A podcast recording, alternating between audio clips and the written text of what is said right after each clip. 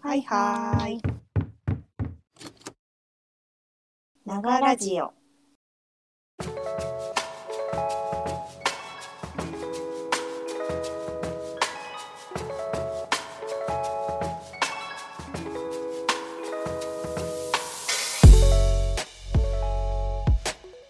こんにちは。こんにちは。ながラジオはアムステルダムに住むノッティと東京に住む島綾が何かをしながらゆるりといろいろなテーマについて話すラジオです。皆さんも何かをしながらゆるりと聞いていただけると嬉しいです。はいい。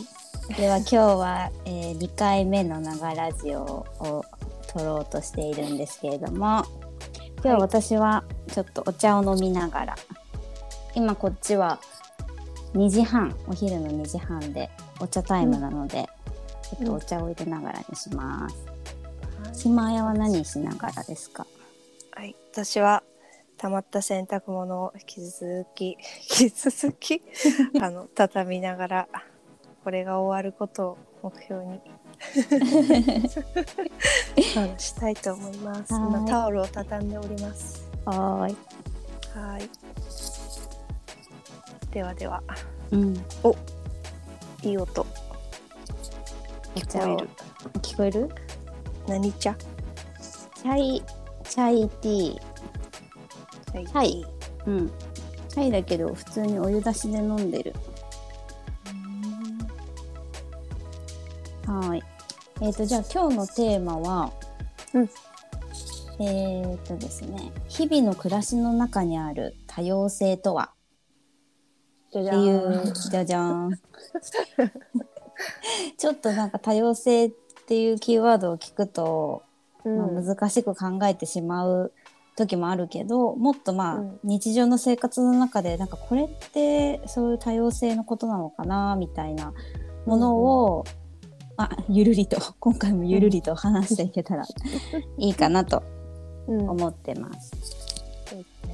なんかね私結構これかん、まあ、ちょっとこのテーマでそのまあ1週間ぐらい準備していろいろ考えてたけど、まあ、結構難しいなと思いつつなんか島、じゃあ今日は島屋からなんかこういうことがあるかなみたいなの、うん。気づきがありましたか、うん、そうだね。なんかまあその多様性という言葉でいくとやっぱりその主になんていうんだろううーんメディアとかで話題に上がるのってやっぱりその、マイノリティの話だったり、えっと、ジェンダーの話だったり、うんまあそういうことがあると思っててもちろんそれも多様性の中ですごくなんていうの見なければいけないというかその考えなくてはいけない部分だと思うし、そこについてももちろんあの話していきたいんですけど、私は結構もうちょっと広く捉えていて、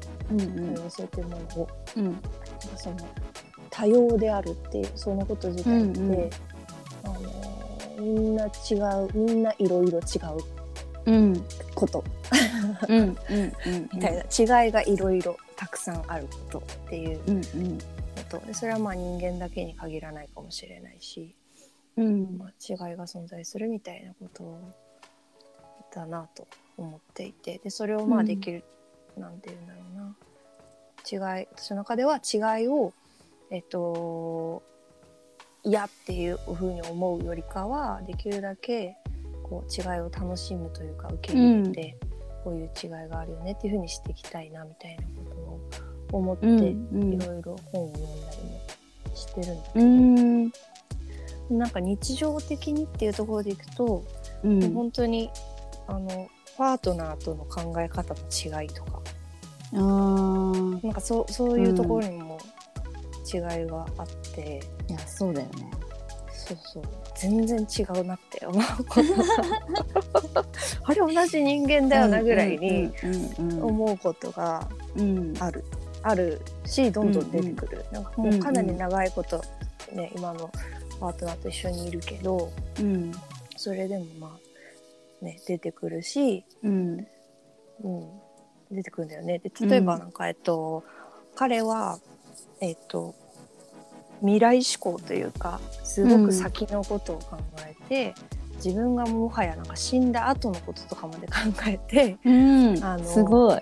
そう行動する。今の行動を決めているけど、私はもう今日、うん明日明後日ぐらいまでしか見られないというかはいはいはい。でもなんとなくはもちろん想像してるけどうん。なんて言うんだろうな、まあ、視野はやっぱり自分の手が届く範囲までしかなかなか及ばないみたいなのがあってうんうんうん。でそうね子供が来る前いなんかやってくる前まではそういう違いがあっても違うね、違うねっていうかなんかそんな気にならなかったけど子供が来ると、なんて言うんだろう。それによってこうなんて言うんだろうな。教育方針だったりとか、まあ、そのお金のねことだったりとか、そういうのが変わってきたりするから、うんうん、まあ揉める。揉めるし まあ単純に揉めるしまあやっぱりなんだろうこんなに長くいるパートナーであってもうん、分かり合うっていうのはすごく難しいというかなんか違うね違うねもう私はそっちはちょっと見れないねみたいな。僕もそっちはちょっと見れないね。そうだね、終了みたいな。感じ？うん。に、うん、なってるって今もなってるし、まあ、でもお互いその中で、まあ、できるだけその違いがあることを認識して、うん。うん。まあ、できるだけ尊重してうんうんうん。少しずつまあその違いがありながらも一緒にね歩んでいく道を探してるみたいな感じ、うん。うん、はまあ一番身近にあるのは本当にその違いっていや感じ。ーそれはわかるわ。あるよね。なんかその、あのなんだろう、まあ、その違いをあだからよりそのたパパートナーっていう立場だからこそうん。多分その,、えー、とその感じる多様性の部分っていうのがこう深い部分その思考の部分だったりとか、うん。えっ、とまあ本当そもそもの根本的なその常識の持ち方の違いとかうん。うん。深いところの違いに触れるからその本当に簡単にそういう違いを認めるとかっていうのがより難しいじゃんきっとね。うん、そうだね。なんかもう、うん。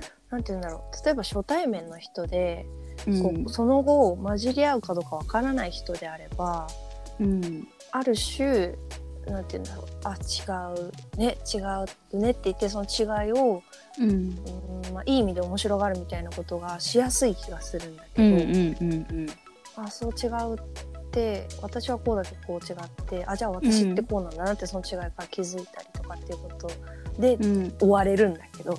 うん やっぱパートナーの場合はそこでは終われないのでより、そうだね。うん、その違いっていうのはとの向き合い方というか、はいはい。は難しいなというのは思うん確かう。に。うそのんそうだね。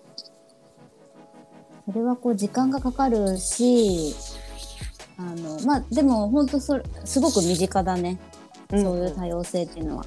なんか私もまずその多様性ってどういう意味なんだっけ？みたいなことからちょっといろいろ調べたりとかしてて、うんでまあなんかそのあのカタカナで言うとダイバーシティじゃん。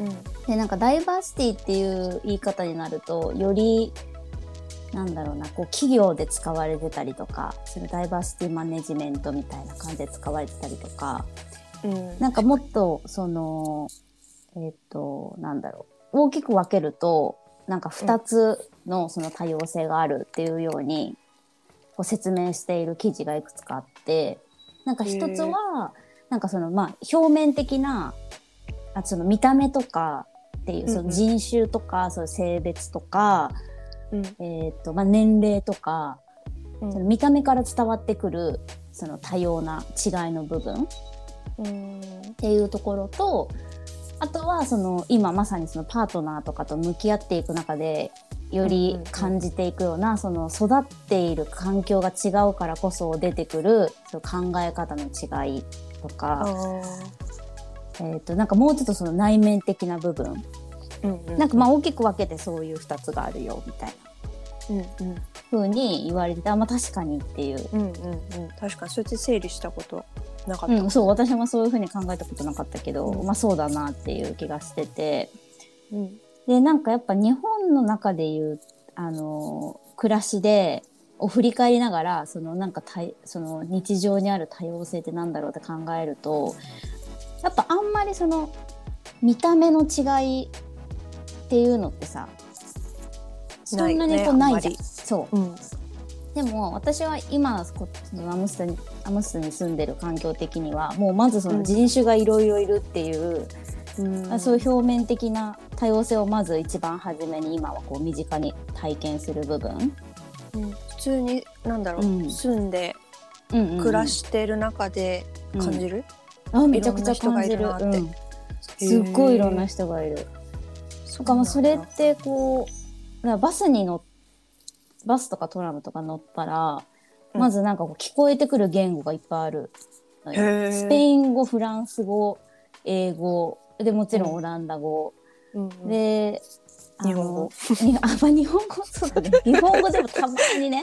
あでも日本人かなって思ったら韓国語喋ってるとかっていうパターンも結構あるし。うんうんうん。あるよね。中国語喋ってるパターンとかね。そう。とかもあるし。まあでも本当に、あのミックスされてる。いろんな人がいるんだっていうのはうん。今すっごい感じるのね。うん。だからなんかその私にとっての今の日常のその多様性はやっぱそういうちょっと表面的な部分に寄ってるなっていう感じがするけど、うん。なんかよりその、ね、日本の生活を振り返ったりとかするとやっぱりそういう人と、ずっと過ごす人とのその違いだったりとかうん。あとはなんだろう。なんかそのやっぱグループに属してるとよりその違いを感じるのかなっていう気がするんだよな。なんかそのどういうことだろちょっとうまく説明できるか自信ないんだけど。なんてうなんか私が考えてて思ったのはなんかそのひ一人でいるとうん。その多様性を感じるかって言われるとその比べる人がいないからさあんまりない、ないんだけど、その多様性っていう言葉がより必要になってくるというかその使われる状況って何かその何かが集まってるところだと思ったのね。うん。その会社なり学校なり、うん。まあ、友達同士でもいいしもしかしたうん。らそのレストランの中っていう、まあ、一部のエリアかもしれないしうんうん。なんかそういう人が集まっているなんかいろんなものが混じり合っている状況があって初めて多様性っていうそのそれぞれが違うんだよっていううんうんうん言葉が使われるというか、うん。その言葉の意味が生まれていく。うん。ような気がしてそう、うん。だからなんかその私はなんか今やっぱりどちらかというとその個個人で存在しているこう気持ちの方が強いからうん多分その街中に出た時とかぐらいしかあんまり感じてないのかなっていう気が。ああそういうことね。そうそう何かそのなんだろう。アムステルダムで会社に属してるとかではないしうん。とかっていうグループに所属してないからこそ。そう。またちょっと感じ方が違いなうんうん、うん。街のそう。中そうそうそう。になってくるってことそうかそうそうああ面白いね。まあちょっとその多分自分がいる環境によって感じ方がまた違うなっていう。うんうんうん。確のは思った。そうね。なんかその私が調べたダイダイバーシティの意味を私も調べてたんだけど、そこに書いいてあったのも今のことだったね。その互いに非常に異なるちょっとどこからのだったか忘れたけど、てどこから取ってきたか忘れたけどその互いに非常に異なるうん。多くの人や物の集まり、うんイコールダイバーシティって、うんうんううんんになってたからあそうだね。やっぱりその、うん。何かが集まってうんいる状状態。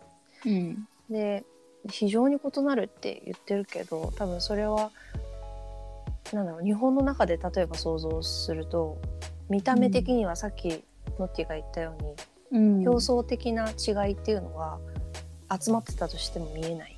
見えづらいけそうど、うんそうだね。うん、見えづらいけど、まあ、特になんかねより同質にしようとするからスーツみんな着てたりとか、そうだよね。うん、よりすごく同質に見た目は見えるんだけど、うん。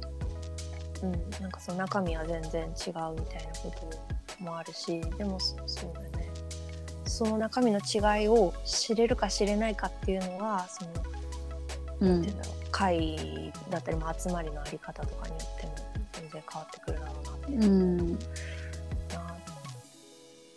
でなんかその流れで一個面白かったのがうんうん。この間まあ仕事の関係でワーケーションっていうやつにね参加したんですよ。はいはい。どこ行ったでのどこ行ったんだっけ？あ長野。長行ったん野。だけど、うんうん。うんでなんかそこでの体験は結構、まあ、面白い多様性をすごく感じた体験でへえ。リアルタイムだなと思ってたんだけどそのまあ何かっていうとワーケーションなんだけどワーケーションっていうとまあなんか、えっと、ワークかけるバケーションみたいな感じでこう、うん、なんだろう旅行先とか、まあ、観光地で仕事するみたいなイメージがあると思うんだけどなんかその日本の中では結構独自な進化を遂げていてあのうん。なんだろうな。その地域に人をよ、呼びたいっていうその地域それぞれの、まあ、願いというか、うんうん。があるでしょ？地域それぞれが、まあ、その日本の場合そうだよね。過疎化が進んでたりとかうん。少子高齢化で人がいなくなってるからでだからその今地域が人を呼び込むためのまあそのなんていうんだろうなツールみたいな形でワーケーションを使ってたりしてでそれ今回参加したのも、まあ、ある種その長野県のある場所のそういった理由から始まったものだったんだけどうん。うんそこに参加してた人たちが、うん。あのーもう長野県庁の人もいたしへえあ中に住んでる人もいたってこと？あそうそう。だからまだなんかそのワーケーションを推進していきたいねぐらいの感じでどういうものにしてったらいいんだろうとかを考えながら少しずつ少しずつ走ってるからうんこううん他のなんだろうな。その他の長野県の今そこの主催し開催したところとは別の市で、うん。えっと、ワーケーションをやってみたいって思ってる人が参考にするために参加してたりとか、なるほど。うん、あとはまあそのとかっていうのもあったし、えっと、でそれとはまあ全く関係なく単純にワーケーション体験してみたいから来ましたみたいな、うんうん。民間企業に勤めてる普通の会社員の人とかもいたし、なんかまあそのバックグラウンドは結構多様でうん。その国の仕事をしてる人民間の仕事をしてる人、うんうん。地域に住んでる人うんうん結構こうが集まってこうなんかワーケーションってどう何が面白いんだろうねとかなんかどうやってったらもっと面白くなるかなみたいな話とかをしてたんだけど、うんうん。なんかその状態がものすごくなんて言うんだろう。不思議な体験でなんて言うんだろう。ん。う普通に東京に住んでいたら、で普通に生活をしてワーケーションなんていうものがなかったら、うん絶対に出会わなかったうん。し、絶対になかったなんかその集まりうんうんうん。だったんだよね。でまあねなんだろう国の仕事してる人とそもそも話す機会ってさうん。ないないで国っていうか、まあ、自治体というか,、うん確かに。もうないしけど特にまあねあの地方自治体に最近行ってて思う地方自治体とかまあなんかいろんな県に行ってて思うのはうん。自治体とのなんていうの国の仕事とかその市の仕事とかとうん。の距離がすごく近いんだよね。うん。だからなんかすごい言ってて面白かった。な犬も歩けば棒に当たるぐらいの感覚で国のそ その自治体の仕事してる人にあ会えるよみたいなことを参加 した人が言ってたんだけど あのに東京とか都市じゃなければね、はいはいはい。ち小さな場所なるほどね。うんうん。そう。でもなんかね、そういうのもないから、うん通常東京にいるとなんかうんうん。それも驚きで、うんうん。見た目はもう本当にそれこそ表層的な多様性はない。その空間に、うんみんなスーツで、うん。スーツの人が大多数でうん。まあザ。なんだろう。ザ日本みたいな。感じなんだけど、うんまあ、全然違うバックグラウンドそれぞれあって、うんでそのうんなんかワーケーションみたいなちょっと緩いつながりで集まってるからこそ、なんかこんな暮らししてますよみたいな普通のプライベートのこととかもちょっと話したりとかするから、うんうんうんうん中身の部分の違いも見えてくるんだよね。それは面白いね。そうだからなんかその、うんそれはすごく面白かった。なんか、うんうーんまあ表層的表層的に見えてるものから、うん。ステレオタイプとして持ってる自分のなんだろうこういう見た目の人はこういう感じみたいうんうんなのとか、このくくりである人はこういう感じみたいなものが、うん。あのちょっと話かなりそれてるかもしれないけど、うんうん。がなんか壊れていくというか、はいはいはい。あ違ったみたいな全然自分のステレオタイプ通りじゃない人いたみたいなことがうん。起きる起きた経験が私の中で人生で大きいのが何回かあるんだけど、うん。それが起きるたびにあ違うって面白いってななってきうた、いい体験だそれは。ストレートだけどなんかそういうね、多様なない表層ではなくて中身的にすごい多様な不思議な集まりっていうワーケーションに参加したいっていう話なんだけど、いいね。なんかでも。結構可能性を感じた。ワーケーションというもの。にうん、なんかそのちょっと目的が違ってくるね。そうなるとね。ワーケーションに参加する。そうそ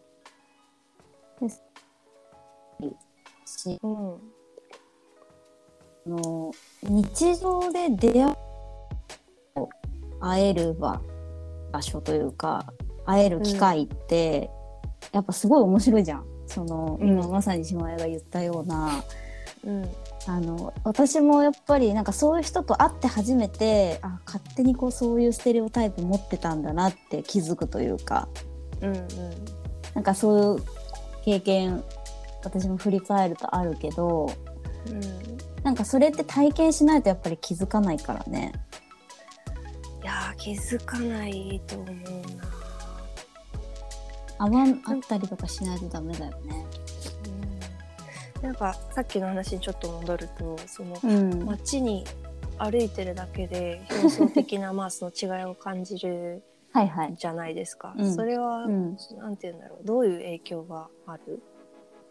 あそういう環境にいることによってそう。何か思考自分の思考だったりとか、うんうんうんうん。ねなんていうんだろう。何かに影響があると思ううん、それはねえっとそうだね。し思考というかあのまだなんか、うん、とそこまで自分のこう価値観がすごい変わってとかそういう話ではないんだけどなんかそういう人と出会った時にどうコミュニケーションを取っていくのかみたいなのが結構最近その考えることで、うん。なんかやっぱりその今までって出会う人も日本人だしうん。言ってそんなにあのバックグラウンドが違うだろうっていうことを想像してないから、まあそうん。まあ、そこがもしかしたら間違ってるかもしれないんだけどでもなんかうん。例えばその国も違うし、えっとその生ま生まれた環境とか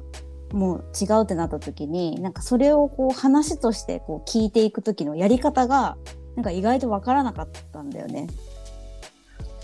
なんて言うんだろうな。そういうことか。そう。この言葉使ったらそう使いうにさせないかなとかそいう。うそうそうそうそうそうそう。人種って言葉使っていいのかなとか。ないいのかなとか、なんかそういうところを、あのあしあ意外と知ってなかった私はっていうことに気づいて、うん。なんかそういうのをあのちょっと調べてその相手に失礼がないように、そういう話題をするんだったらどういうふうに聞いた方がいいのかとか、うんうんうん。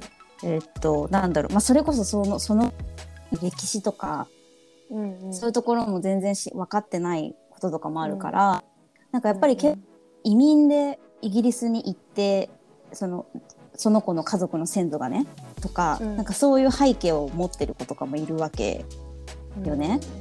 だからなんかそういう話題が出た時に、あなんか全然そういうの知らないからうん。あのもっとなんだろう。その、まあ、ある意味一人の人をきっかけにその多様なバックグラウンドもっと広い視点での、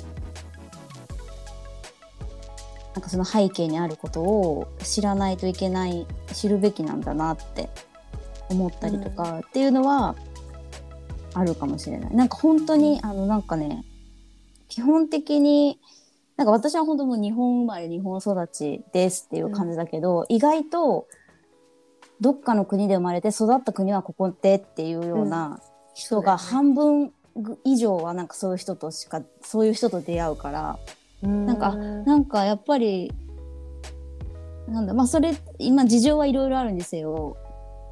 なんかやっぱ自分がいた環境ってやっぱかなり特殊だったんだろうなっていう気が確かにね。する。うん、えそれはなんなんかさ英語的コミュニ、教科書的コミュニケーションだとさ「Where are you うん。from?」って言うじゃん、うんうんうんうん。どこから来たの？って。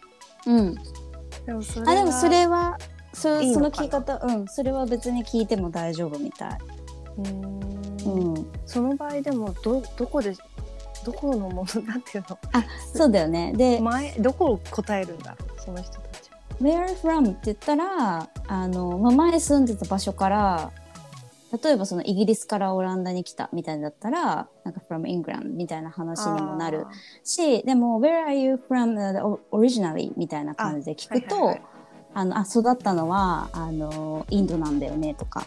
うんうんうんうん。なんかそういう感じで話す。だからオリジナルっていう言葉がそうあのどこ出身というかあのどこの国民なのか、っていう感じで使ってるみたい。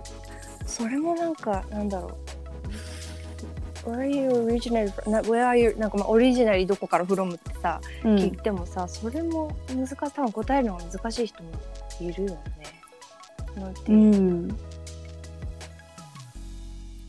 なんかねオリジナルの話になると一応その生まれた国？そう生まれた国の話になるんだけど、うん。あの例えばまあハーフの人とかも多いわけね。うんあのうん。えっとイギリス人とイタリア人とかオランダ人とフランス人とか。うん。なんかそういうあのお母さんがこっちだからみたいな話の時はまあなんかそれはもう普通に言ってるかな。なんか半分こうだから昔はフランスにいたんだけどみたいな話とかをしてたり。うん。なんかまあでもなんだろう。初対面ではうん。あんまりなんていうんだろうなすごくパーソナルな質問をするのは、ねあまりあれだよね、そのよろしくない。そというふうに。特にそのその複雑なバックグラウンドを持ってる人こそ、うん、そういうふうにでもねそうだね。うん、読む読んだけどそうそうそう。うん、私もそういう風に聞いてたけどでも意外と出身の話とかはするね。初めの会話で。うん。まあだからそこからどう、うん、どう掘り下げるかとかっていうことなんだとは思うんだけど、でもなんかそれは結構普通の、あのーなんだろう相手を知るための質問としては投げかけてるなっていう印象はあるし、うんうんあとおも面白いというかなんか結局聞くじゃんって思ったのはめちゃくちゃ年齢聞かれる。へえ。なんか年齢ってさ結構タブーっていうイメージを持ってたのね。で海外だったら、ね。そう聞かれないというかさなんかそういう風に勝手に認識してたんだけど、うん。本当あにれじゃない8割ぐらい聞かれる。18歳だと思われてんじゃない？なんかわかる日本人やっぱ若く見えるからさ。でもえ？そうそう。あなた学生？みたいな。そうだね。You? みたいな。そういうことなの お酒飲んで大丈夫？みたいな。そうだね。それはあるね。あの基本的にあのなんかこうミートアップのグループでなんか何回か最近参加したんだけど、なんかすごくこう興味を持って話しかけてくれるのよ。やっぱ日本日本から来ましたっていう人が、うん。まあ一応まだ多分少ないみたいで。うんうん。まあでそうだよね。どちらかといそうそうでなんか「あ日本から来たんだね。なんで来たの?」とかっていう話でか話しかけてくれるんだけどやっぱみんなね学生だと思うみたいで。で大体あの20一応でもね25、うん。6ぐらいに見えるっぽくてあの、だから大学院生とかがうん。やっぱ同じぐらい？ない感じで話しかけてくれて「いやさ、うんうん30超えてるんだよね」みたいな話をしたら。みんなめっちゃ笑ってる「本当?」みたいな。なんかやっぱ若く見えるねって言って、うんうん。まあ今はそう。そうだね。若く見えることにはあれなんだろう。なんでしょうね大丈夫だから聞くのかな？なんなんだろうあまあそううん。そうなのかもしれない。でもあの別にその年齢が違うからって言ってなんだろう。なんかその後が例えばすごく気もぎこちなくなるかとかっていうと全然そういうことはない。うんからまあそのあくまでも捉えあのその人の一つの情報としてうん。の数単なる数字っていう感じなんだなっていうのはすごくわかる。うん。あのだ例えばあごめん。日本だったらさ、その年齢がめちゃくちゃ上だったって分かったら急に例えば敬語になったりとか確かに。そのよそよそしさというかね。そう。なんかそういうのがけ絶対生まれちゃうと思うんだけどこっちはそういうのはないからさうん。たとえ年齢上だろうがあのカジュアルなシチュエーションであったら、まあ、それはそれでずっとそのままだし逆にそう仕事の話とかをしたりとかするからそれは大丈夫かな。なんかやっぱりだってさ、まあ、敬語があるからもあると思うけどさ、うんえ同い年みたいな同い年みたいな感じでなんかさ、同い年って分かるとさ日本だとさそうだね。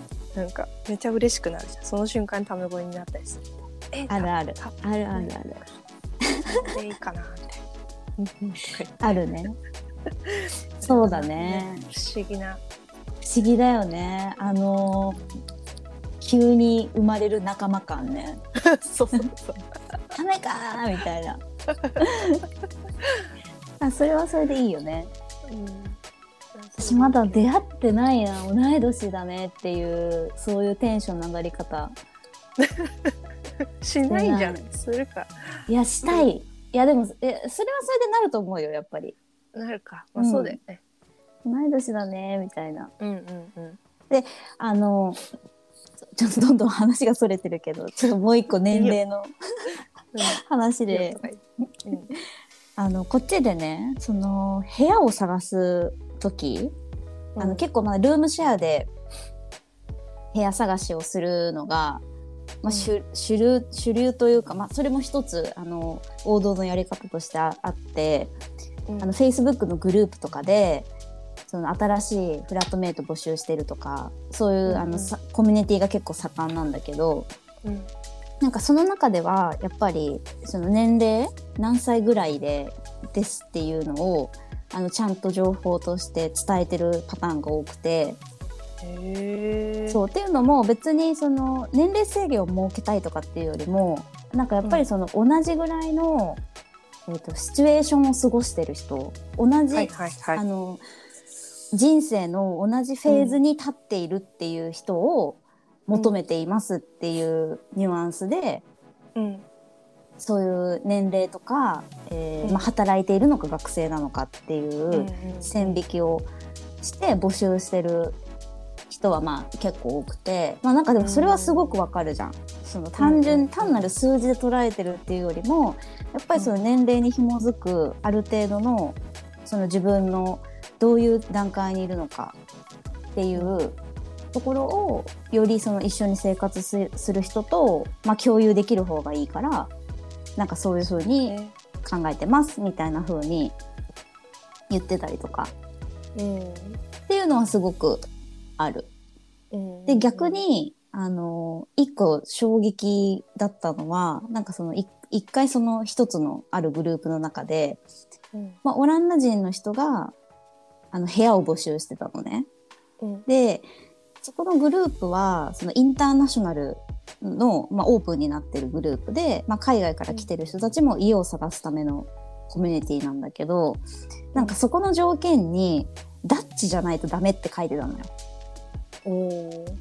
そう。でまあそれってまああの分からんでもないその一つの条件ではあると思うのね。そのえドイツあドイツ語じゃない。オランダ語が喋れてかつその、うん。まあ、オランダ人であってほしいみたいなうんことを、あのまあ、求めてる人がいるっていうことは悪くないと思うんだけど、まあ、それをそのコミュニティで条件として書いているっていうことについて、もうすぐにその他の人がすごい指摘してて、うん。これはこのコミュニティの中で言うべきじゃないし、これはあなた差別をしてるからあの、こんなことを書くお前の家には誰も来ないよみたいなことをブワーって書かれてて。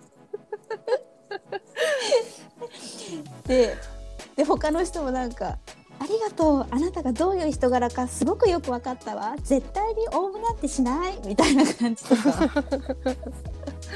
なんかそう皮肉皮肉混じりでうわって返信がされてたんだけどやっぱりなんかまあそういうところは、うん。あのなんかよりインターナショナルなところだからこそうんうんみんなやっぱりこうアンテナとしては敏感うんなんじゃないかなっていう。うんうんうんでもなんか、えー。その人はなんでそこに書いたんだろうね、なんかそう分かっててわざとやってるのかなって今ちょっと思っちゃった。その、えそこがインターナショナルなことを分かっているうん。うんうんわけ、もしくは全くわけわかんないままうん。書いてるかもしれないけど分かってて、わざとさ差別的な発言をするみたいなえー、どうなんだろろうね。うわかんないけどねだってなんでじゃあそこにさ書くんだろうって思ってそうだよねうーん。まあ、でも調べたわけじゃないけど、あのーオランオランダ人用のうんそのルームメイト探すグループとかがもしかしたらないのかもしれない。あるでしょあるのかな？でもそれそのグループはそれははそれでちょっと怖くない？まあいやでもに逆に日本で想像したら絶対にあるって思っちゃうんだけど日本人だけ。がい。いとかって。まあ仮に今今はそもそもうん。日本人じゃない人に遭遇する可能性がすごく低いからそういうことをしなくて、うんうんうん。必要がないけど仮にじゃあ移民を受け入れ始めたりとかして、うん。あの自分と違う人見た目的にとか、まあ中身もそうだけど入ってきたら絶対そういうエクスクルーシブなものって生まれる気がする。うんなるほどね。うん、確かにね。うん。まあなんかねやっぱりそのね、まあ、年齢一緒イエーイとはちょっと違うかもしれないけど、そうね。うん、この間のさ話でもあったけどパスポートをさ、持ってない人もいるわけじゃん。うんうんうんうん。パスポートを持たずにその自分の国から出ないうん。人も、日本に限らず多分たくさんいるわけで、うん。そういう人から知ったらうん。ね。ち違いを楽しむというか受け入れるもそうだけどのって、ね、難しい人もいるんだろうなと、いやそそうね。そういう人の方が私は多いと思う、思ううん。うん、多いんじゃないかなっていう。なんかまあねあのアメリカのちょっと前の選挙の話にもつながるかもしれないけど自分の国が良ければいいとか、うん。うん。うん。うん。いう人といやいやみん。な違うけど地球全体として、ね、捉えようみたいなうん。考えができる人とうん全にに2つにバコンって分かれだね。て両方存在してるのは、うんしうん、してるんじゃないかなとは思うけどうね。ん。まあでもきっとあるよねそれはね。どこの国も。うん。でも私は私もどちらかというとめちゃくちゃステレオタイプに左右されてたしうんうんうんなんだろうこうこうと決めつけた自分のイメージの中でい、生きてうん。でそんななんかうん好奇心は強いけどめちゃくちゃ違いが面白いと思うよりかはなんか旅行といったらハワイ行きたいみたいなさうん。そういうか感じだったじゃないですか。でもなんかそれをが私はもうちょっとずつ変わっていってうんうん。でその変わっていったきっかけがなんかまあ2つぐらいあるんだけど、うん。あの1個はあのえっとね中国に行ったこ行って中国と仕事したことはきっかけで起きたんだけど、うん。その中国に対してい抱いてたステレオタイプみたいなものがあってうんやっぱメディアが報道するのって列に並ばない中国人とかさうん。なんかその負の部分ばかりをまあその国民性を煽るためにもうん。刺激するというか報道しててその通りになんか深くも考えないからその通りに思ってた、うん。中国は汚くてみたいな、人にもなんか列に並ばないしみたいな。うるさいしみたいなうん。うんで思ってたイメージが仕事でまあ中国に機会があって北京とか行ってうん。でその仕事で関わった中国人の子がうん。同じ、えっと、同年代ぐらいの同性の子だったんだけど、うん。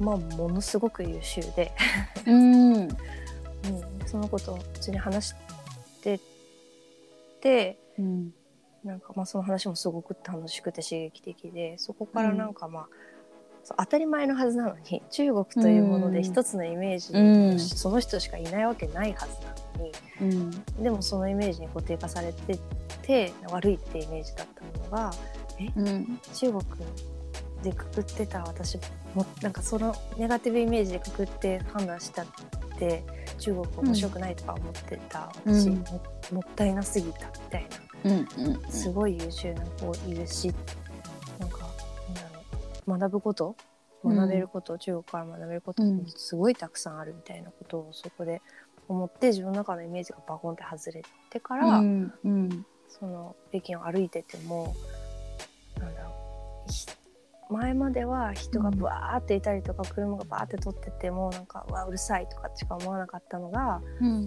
なんかうわめちゃくちゃ車いるじゃんとかなんか なんかもうめちゃくちゃ信号無視して突っ込んでくるじゃんとかなんかそういう違いがもう面白くなってきたわけ、うんでうん。最高に面白いこの国ってなっていって。うん。なんかそれはいい意味で悪いイメージだったステレオタイプが剥がれた？から、うん。違いって面白いってなった例なんだよね。自う分の中で。ん。でそれが一個大きくあって。うんであとはなんかその表面的にはすごい近しい日本人のうん。人たちででも日本それはジャカルタで起きた出来事なんだけどうん。ジャカルタに住んでた時インドネシアに住んでた時にあのやっぱり日本でうん。にずっと普通にそのままずっと育ってると自分と結構近しい属属性っていうかまあなんかバックグラウンドとかの人としか会わないじゃん。そんうんそうだね。うんなんとなくなんかこうだよねみたいなうんうんそう思うみたいな、うん。ある程度そんなに説明がなくてもうん。通じるぐらいの共通の、なんていうんだろうなマインドを持ってる人うん。が多いと思うんだけど、うん。とかまあ見た目とかもできるだけこう自分に服装とかさ似てる人とかさ、うんうんうん。といたりするじゃん。うん。でそれをなんかそのインドネシア行った時に全く多分そこに行かなかったら混じり合わないだろう。なんかさっきの長野の化粧の話、ような人たちに会ってうん。でその表層的に見える見た目はうん。すごくその子は一人の子が可愛い可愛らしいうん。なんか女の子ですみたいな格好をねしてる子だったんだけど、でなんかまあやっぱりその見た目からなんかそういう感じなのかなっていうこうふうに思ったんだよね。うん。うんでも話していくとすごく芯が強くてものすごく熱くてうん。熱い子だったんですよその子が。うんでなんかもう今まで私は人生の中でこう目標をたくさん決めてきてみたいその目標は、あのどんどんクリアしてますみたいなもううん。60歳ぐらいまで目標があってそれをすごいね。どんどんクリアしていってます。みたいめっちゃそう、うん。めっちゃ熱い子だったんだけど、それもまた、えー？みたいな。ものすごい驚きが自分の中で起きて、表出してるものとうん。中身がその、うんまあ、深い対話があったんだけどそこにはうね、んうん。深い対話を経て崩れた、うんうんうん。そうそれでまたなんかその見た目が全く違う本当にそうじなんていうんだろうな日本人じゃない人とかうんうん。だったらよりあのもう少し違うと思うんだけど見た目がある程度似てる、同じ日本人であってもうん。こんなに違うんだみたいな、うんうんうんうん。こんなに違うんだあこんなに違うんだっていうかそのそのイメージでくくっちゃってうん違いを見えなくしてるだけでものすごく違う面白い人がいるんだとかっていうのにうん。気づいそこで気づいた経験がまたあって、うん。うん、そういうのを経ながら少しずつ自分の中自分の世界がこう広がってってる感じなんだよね。私のうん中で、うんうんそれがすごく私は面白いと思ってて。うん。だからなんかインスタグラムのプロフィールとか広くありたいみたいなこと書いてるんだけど、うんうんうん。それはなんかそういう意味なんだよね。こううん。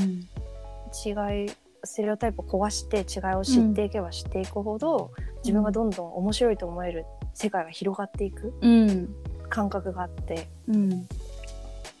まあとはいえそんなにその、ね、壊れる瞬間っていうのが訪れないんだけどでもできるだけそういうのを起こしていきたいなっていうのは思ってる。うん。うん。でもいいねそれ。あのーなんだろうなんか今の話を聞いて私もなんかそういう体験、まあ、そ今の島原の話を聞くとさそういう体験したいって多分結構思うと思う。の私もすごい思ったしよりそういうあの要はまた新しい面白い発見を日常に増やしていきたいって、まあ、思う思うのね。うん。でなんか例えばその女の子とのえーっとその意外性を引き出すきっかけになったのは、そこにはそう深い対話があったっていうことだったりとか、あとは、まあ、そもそもその女女の子と出会うきっかけになったことうんうん。がうん。なんかそそこがもしもなんかこうある程度こう自分があじゃあ次またこういう新しい世界を知るために確かトライこうトライしてみようとした時に、なんかこう再なんて言うんだろう。こう再現できるに方法があったら、うん。なんかそれはなんかぜひ知ってみたいって思ったんだけど なんかある？ね。そうそれはですねうん。あのなんだろう。その中国の方もジャカルタの方もうん。こう自分の意図ではない理由でその場所に行ってるうんうん。っていうのがあってうん。一個、うんでそれは、うんえっと、中国の方は自分の仕事があったからそこに行ったりし関わった。うん。しジャカルタの方もパートナーの仕事があってそこに行くことになって。うんそうだね行くことになって。うん。でもその子と出会ったのは何だったんだろうな、その子と出会ったのはあーでもそうだね。その駐在員妻みたいなものをしてたんだけれどもその集まり、うん。その人たちが集まってその自分のキャリアをこうそん、うん。なんだろう継続させたい駐在妻たちが集まって話すみたいな機会があったんだけど、うん。うん。そこに行った時に出会った子だったからうん。まあそうだね。基本的にはジャカルタに行ってかなければ出会えなかったので、その行くきっかけっていうのはやっぱり自分の意思じゃないところで行ったんだよね。でさっきのワーケーションに関しても言ってしまえば自分のがめちゃくちゃやりたいっていうよりかは仕事だから行ったっていうのがあって結構入り口は自分がしたいということではない理由でうん。意図せずそこになるほどね。行ったことがきっかけにはなっている。かなっていうのはあるかも、うんなかなかそれをね意図的に作り出すっていうのは結構難しいかもしれないけど、うん。でもなんかその意図せずそういうのが来たら危機としていくみたいなのはそうだね、難い、しいけど、うん取れる行動かもしれないなっていうのとうん。そうだね。その子と深い対話ができたのは結構私が意識してるのはうん。あの2人で会う。うんうん。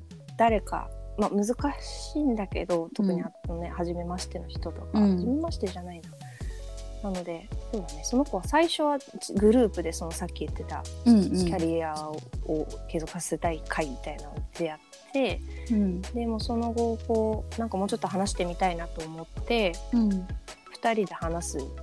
なんか2人でお茶しませんかみたいな感じで誘って、うんうん。でそこからちょっとずつ見えてきたみたいな感じだったような気がする、うーん。うん。なのでなんていうんだろう複数で会うとこれなんか日本に誰とでもそう私はなんか2人で会うことを結構好むんだけど、うん。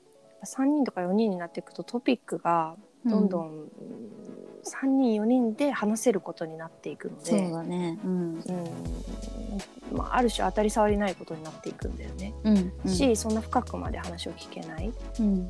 けどあの2人だと聞きやすいのでっていうのと、まあうん。そう聞きたいんだったら自分がまず話すみたいなのもあるけど、うん。うん自分があこういうことこうでこうでこうだったんだよねみたいなことを回避こう広げる開くというかうんうん。と向こうも話してくれたりとかうん。するから、まあ、話したくないのにね話させるのはあれだけどうん。それは確かに意識してるかもあんま言語化したことなかったけど。でも二人で会うっていうのはでもそうかもね。うん。私もこっちでその新しくまあ両方いい面があるからきっと。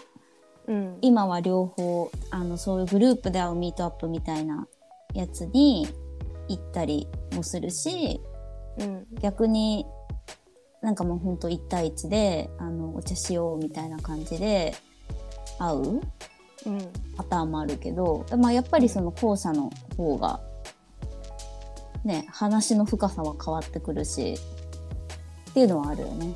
うん。そうだね、うん。なんか急にね1対1で 話せないから多分最初はこの、さっき言ってたようなそのうん。いろんな違う人が集まってるような集まり。で、まあ自分と、うん、やっぱりちょっとなんだろうな違うバックグラウンドを持ってるかなみたいな人がいるようなものに、うん。まあ、意図的に参加するんだったら意図的に参加する、かなりストレスはかかると思うけど、うん。うん、っていうふうにするとあるであるんじゃないかなって思うけどやっぱなんだろう私はまあね意図やっぱそれはストレスがすごくかかるから負荷がかかる、高いじゃん。うん疲れるじゃん、うんうん。そういう場所に行くのって、うん。だから多分その私の場合はそれが起こせてるのはうん。意図してない時なんだよね、行かなきゃいけない時、うん。うん。なかなかね。うん。自分からはその違いなんていうの違う場所に飛び込んでいく機会を作るっていうのは、うんうん。結構あのパワーがいることだうん。うんうんうん。とは思うんうんまあでも作んなそう作んなきゃなと思うんだけどね。まだまだなんか自分の中で、でステレオタイプとかイメージの中で閉じてるうものんがたたくさんあって。そうね。いやうん。気づけてないけど多分いっぱいあると思うな。うん。なんか勉強もさできるとは思うんだよね。そのそういう人たち、なんていうんだろう自分とは違う人たちの、が感じてることとかっていうのをうん。映画見たりとかなんか本読んだりとかできると思うけど、自分のし目に見えるというか手に届くところにそういう人がいない限り、うんうんなんかやっぱちょっとうん。想像がしにくいというか。うん。うん。そうだね。なんかその境界をこが越えられないというか、うん。そういう感じはある。でなんかこの間思ったのはうん。あの本よりかは私あんまり映像が苦手っていう話をモッティにはよくするあれしたことないか言ってたことある。な そうそう、映像はなんかその全てが強いすぎて苦手なんだけどうん。あのでもそれがいいなってこの間思ったのがあってうんうん。強強く全ての五感に訴えかけてくるからこそうん。その自分と全然違う人が主人公になってるものとか話に出てくるものを見た時にうん。ちょっと本よとかよりかはうん。よりもうちょっと実態を持って、うんあそんな人もいるよなとかっていうふうに思えた、うんうんうん。それはなんかね「キュウソはチーズの夢を見る」だったかな。って知ってる？いや初めて聞いた。えっとね関ジャニの大倉くんとあ出てきた。そう。あ元は漫画なんだね。あそうそうそう。そう。まああのえっと言葉が出てこない。な片方の人は男性を好きになるうん。男性。ちうんうんうん。ょっと名前が正確に分からなくて申し訳ないんだけど、でもう一人の人は普通に女普通に普通にはかとあの言葉の癖でどうしても出てきちゃうんだけど、うん。まあその女性を好きになる人、それは大倉君なんだけど、うん。うん。でなんだけどなんかまあその二人が惹かれてくっていうね惹かれてくってその二人のあれが描いてるんだけどなんなんていうんだろうな、まあ単純にふ触れられないじゃん。そういう、うん。その世界に。普通に生きてたら、まあ普通に生きてたらもうちょっとあれだね。どうしてもなんかそういう普通とかって言葉出てきちゃうんだな。それも反省要点。まあでもそうだね。身近じゃない部分があるかもね。まだ。うんなかなかでも意外と近くにいるかもしれないしね。いるんだと思うけど、私はまだ出会えてなくてうん。話をちゃんとしたことがないくて。うんうん。そう。うんなんかそう。でもそうこうこれを見てあ、うん。ほうほうとなんかこう実感を持ったというか、うんちょっとね、うん。多分本を読んだりとかしてはでもな見えないものがうん。見えたなっていうのはあったんだよね。だからうん映像の力はそういうところにあるかもなっていうのはうん文章文字だけだと多分難しいけどね。確かに。なんかまあよりそういう感情的な部分とかそういう空気感みたいなのはね伝わってくる部分ではあるしね、うんうん、そうだね。まあなんかそういうえっとさっき島屋が言ってた、うん、ちょっと戻ると。えーっとややっぱりそういうなんだっけ。違いを感じ感じられる？場面？違うたうんうん。っていうのを、まあ、その勉強することもできるよねっていううん。話で、うん。私はなんかこうあの「家ついてっていいですか?」だっけ？おあの番組見たことある？ない多分。あれね結構その自分のステレオタイプをうんあのすごい感じさせられる反省させられる番組だなって毎回一つぐらいエピソードがそういうのあるんだけど、なんかあれってそのえっと、まあ、終電逃した人を対象にそのうん。駅の近くで声をかけて、タクシー代払うから家までついてっていいですかっていう問いをして、あいいですよって言ったら、まあ、その人の家ついてって、まあ、なんかそういうあのその人についていろいろインタビューするっていうようなドキュメンタリー番組なんだけど、えうん。面白いよ。見てみてほしい。結構多分ね普通に、うん普通にやって地上波？地上波でやってるやってる。だし、あのスペシャルとかもよくやるちょっと今のどういう感じで放送してるかわかんないんだけど年末とかスペシャルとかありそうな気がする。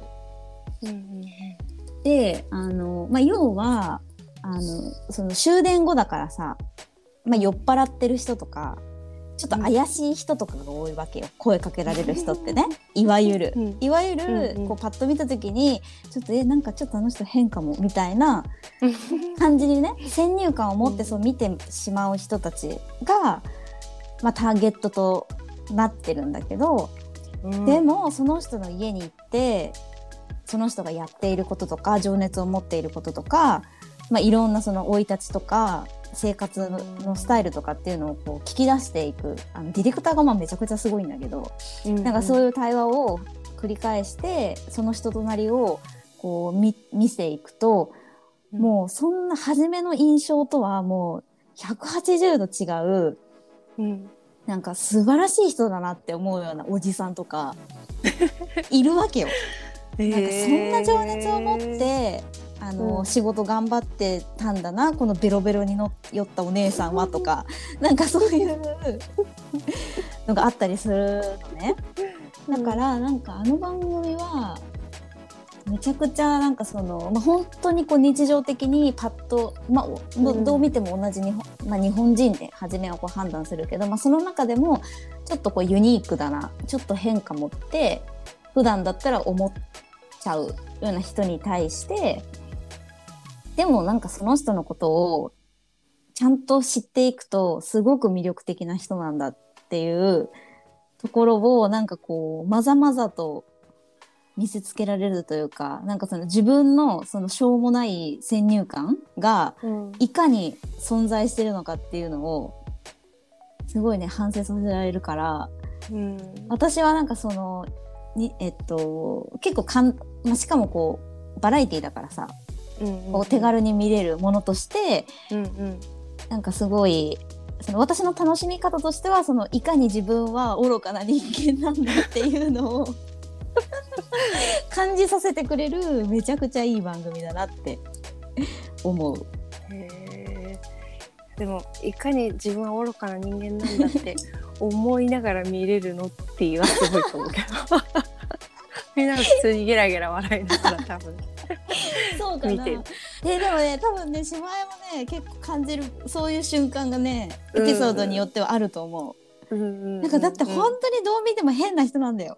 言っちゃダメだけど言っちゃダメだけどどう見ても絶対街中で見かけたらちょっと遠回りしたくなるような感じの人だったりもするけど、うんうん、なんかやっぱそのディレクターのその接し方もすごくて、うん、その絶対、あのー、そういう、えーと、なんだろう機械な目でこう問いかけないわけ、本当にその位置、うん、目の前に存在している、そう、うん、あなたという人を尊重してその話をこう深めていく、うん、っていうところもなんかすごすごいなってなんか勉強になるし、めっちゃ勉強になりそう。うん、なんかねあのあの番組は本当にす素晴らしいと思う。思ってる。ちょっと終わったら速攻一個見たい。見て見て。見て見て。なんかで見れると思うよ。そうだからなんかそのそういう多様性そう,、だね。今この話の流れで思い出したけどやっぱりその見た目もちろん人種的な差は日本人はない。